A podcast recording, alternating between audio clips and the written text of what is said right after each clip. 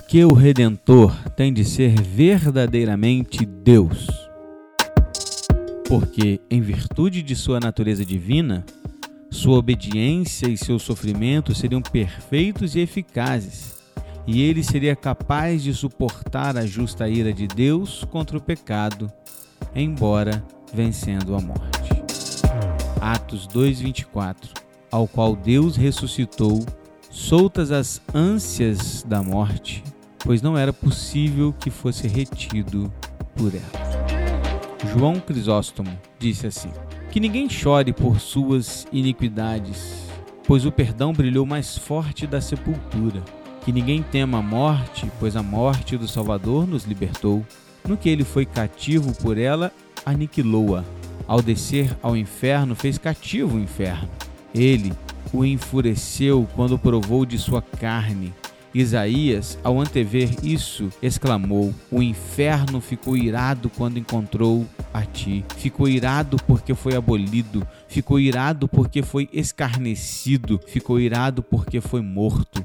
Preso por cadeias, assumiu um corpo e encontrou Deus face a face. Tomou a terra e encontrou o céu. Tomou o que era visível e caiu sobre o invisível. Ó morte, onde está o teu aguilhão? Ó inferno, onde está a tua vitória? Cristo ressurgiu e tu foste vencido. Cristo ressuscitou e os demônios caíram. Cristo ressurgiu e os anjos se regozijaram. Cristo ressurgiu, vive e reina. E o Schuster disse assim: com frequência gostamos de enfocar os aspectos humanos de Jesus. E é importante lembrar que Jesus era plenamente humano, mas também era totalmente Deus. O que significa que Jesus era totalmente Deus? E por que seria tão importante que ele, nosso redentor, fosse verdadeiramente Deus? O apóstolo João abre seu evangelho declarando que Jesus é o eterno encarnado e explica: no princípio era o Verbo, e o Verbo estava com Deus e o Verbo era Deus. E o Verbo se fez carne e habitou entre nós, e vimos a sua glória, como a glória do unigênito do Pai, cheio de graça e de verdade. João 1, versículos 1 e 14. Em sua carta aos Colossenses, o apóstolo Paulo escreve: porque nele habita corporalmente toda a plenitude da divindade. Capítulo 2, versículo 9. De modo similar, Jesus mesmo afirmou inúmeras vezes sua divindade e que era um com o Pai.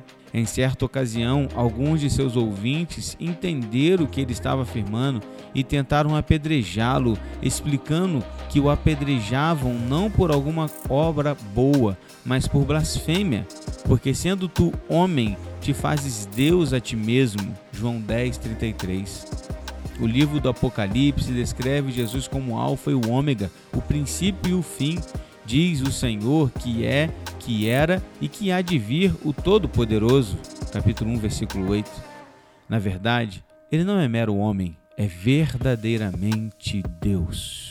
Por que então é importante que Jesus, como nosso redentor, seja verdadeiramente Deus?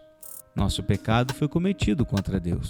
Só Deus pode perdoar uma transgressão contra Ele mesmo, pois por esta razão que alguns líderes religiosos dos dias de Jesus ficaram horrorizados quando ele disse que perdoava os pecados. Compreenderam as implicações do que ele dizia, como um mero homem poderia perdoar os pecados que cometemos contra Deus. Um homem não pode, mas Deus pode. Jesus tinha de ser plenamente humano para ser nosso substituto, mas precisava ser plenamente Deus para que sua obediência e seu sofrimento fossem perfeitos, para que a justiça de Deus seja completa e eternamente satisfeita. Oremos. Deus Filho, devido a nosso pecado, jamais poderíamos suportar a ira ou vencer a morte. Somente Tu, o Santo, pode sofrer a justa punição pelo pecado e vencer a morte.